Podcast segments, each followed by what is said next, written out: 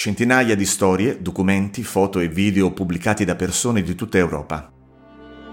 La mia storia è un progetto del Parlamento europeo in cui la storia dell'Europa si intreccia con le storie dei cittadini.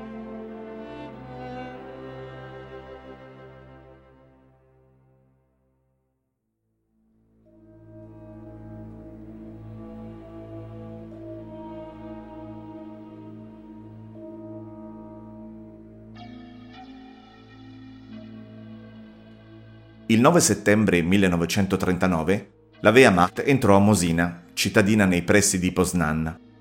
La repressione, gli arresti e i massacri iniziarono immediatamente. L'anno più tragico fu il 1943, quando gli occupanti tedeschi scoprirono un movimento di resistenza a Mosina. Tra i perseguitati c'era la famiglia Jezewicz. Jestem wnuczką Marianny Pazgrat z domu Jerzewicz. Polska katolicka rodzina Jerzewiczów, zamieszkująca w Mosinie koło Sono la nipote di Marianna Pasgraz, nata Jezewicz. La famiglia Jezewicz, cattolica e polacca di Mosina, vicino a Poznan, ha sofferto in modo particolare per la persecuzione durante l'occupazione nazista. Le accuse erano ridicole. Un'organizzazione di Mosina era sospettata di voler avvelenare e uccidere i tedeschi. Medici, farmacisti e perfino le ostetriche erano accusati dei crimini più assurdi. I feroci pestaggi servivano a ottenere confessioni forzate. Gli arrestati venivano deportati ad Auschwitz o in altri campi di concentramento, dove praticamente morivano tutti.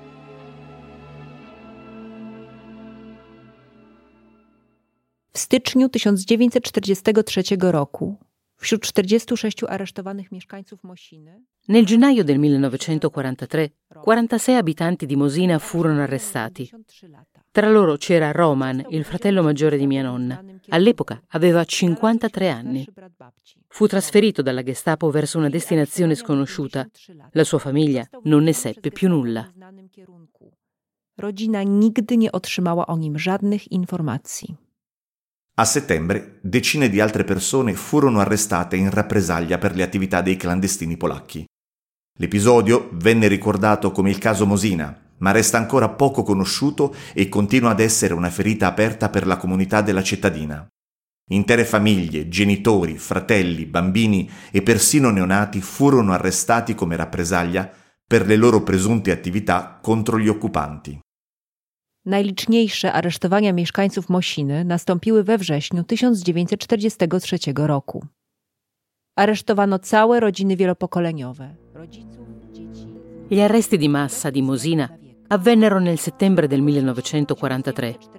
Intere famiglie composte da generazioni diverse, genitori, figli e nipoti, furono fermate indipendentemente dall'età. Il 9 settembre 1943 arrestarono la famiglia Jezewicz. Al momento dell'arresto, Leonard aveva 29 anni, Jeronim 27, Ludwig 49 e suo figlio Edmund 23. Tutti gli uomini vennero trasferiti nel vicino campo di Jabikovo, poi per un breve periodo ad Auschwitz e in seguito a Mauthausen. Solo uno di loro fece ritorno. Gli arrestati dovevano tutti rispondere della stessa accusa, essere un pericolo per i tedeschi. Assieme agli uomini furono arrestate anche le donne. La moglie di Roman, Stanislava, aveva 54 anni al momento dell'arresto. Morì ad Auschwitz il 26 dicembre 1943, anno del suo arresto. Elena aveva 18 anni quando venne fermata. Morì ad Auschwitz il 17 dicembre 1943. Clara di anni ne aveva 38 quando l'arrestarono. Morì ad Auschwitz il 13 gennaio 1944. Leocadia Schuliga, nata Jesevich, aveva 38 anni. Morì ad Auschwitz il 4 gennaio 1944. Sopravvissero ad Auschwitz Aniela con il numero di campo 67448, che aveva 26 anni al momento dell'arresto, e Sabina, numero di campo 68687, che di anni ne aveva 22. Furono liberate il 2 maggio del 1945. Dalle date di decesso delle donne si può concludere che morirono di fame e di freddo. Sarebbero sopravvissute solo quattro mesi circa nel campo. daty śmierci kobiet dochodzimy do wniosku, że zmarły z głodu i zimna. W obozie przetrwały zaledwie około czterech miesięcy.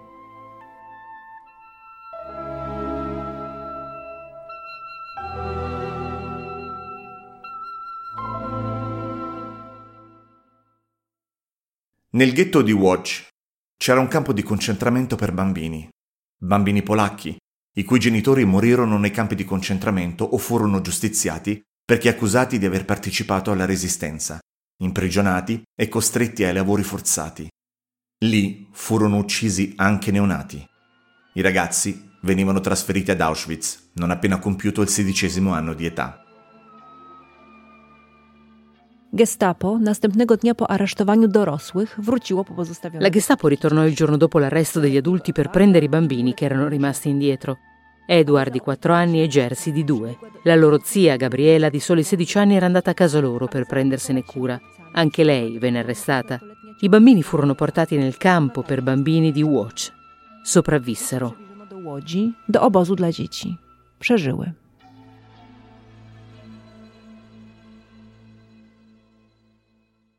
Per bambini così piccoli, trovarsi in un campo di concentramento era qualcosa di inimmaginabile. Erano completamente soli, senza genitori, senza nessuno su cui contare. Picchiati, affamati e costretti a lavorare. Un campo che, nonostante fosse per bambini, non era diverso dagli altri. Per questo spesso è stato descritto come la piccola Auschwitz. Dzieci, które przeżyły mały Auschwitz, przeszły przez piekło. I bambini che sopravvissero alla piccola Auschwitz attraversarono l'inferno. Il livello di crudeltà che conosciamo grazie ai documenti e ai racconti dei testimoni era incredibile. Da adulti dicono che in qualche modo durante il giorno riescono a condurre una vita pressoché normale, ma di notte gli incubi ritornano. Ricordano tutto, anche se erano piccoli quando entrarono nel campo. Wszystko się przypomina, mimo że do obozu trafili jako małe dzieci.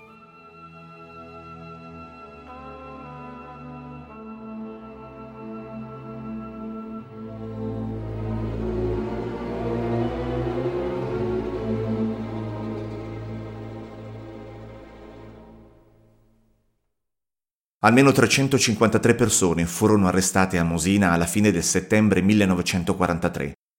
Circa la metà morì ad Auschwitz. Le altre morirono in campi diversi, mentre non ci sono informazioni sul destino di cinque di loro. I pochi fortunati che sopravvissero all'inferno dei campi di concentramento ebbero problemi di salute per tutta la vita. L'esperienza del campo e, per la maggior parte di loro, la perdita dei familiari più vicini e più cari ha lasciato una traccia indelebile nella loro psiche. Babcia niechętnie opowiadała o tych zdarzeniach. Uważała, że rany bolą zbyt mocno, a my, dzieci, nie powinniśmy znać całej prawdy o Mia nonna non raccontava tutto questo volentieri. Le sembrava che le ferite fossero troppo dolorose e che noi bambini non dovessimo conoscere tutta la verità sulla natura umana, almeno fino a quando non fossimo stati più maturi. Quando sono cresciuta ho raccolto tutti i documenti, anche grazie a contatti di famiglia, archivi e pubblicazioni locali. Ma ricordo l'unico fratello di nonna che sopravvisse.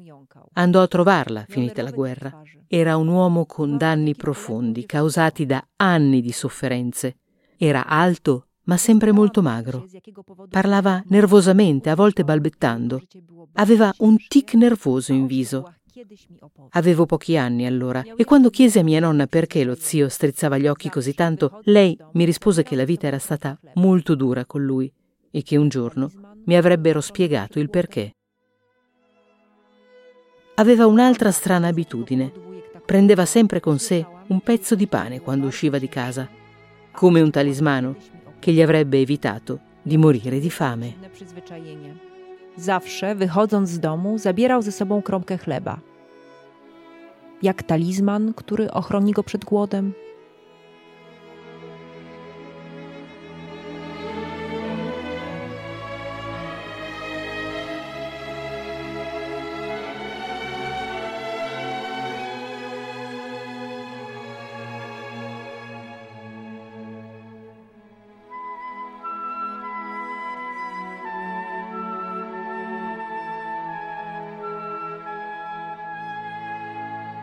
Avete ascoltato La mia storia, un progetto del Parlamento europeo realizzato in collaborazione con i cittadini di tutta Europa.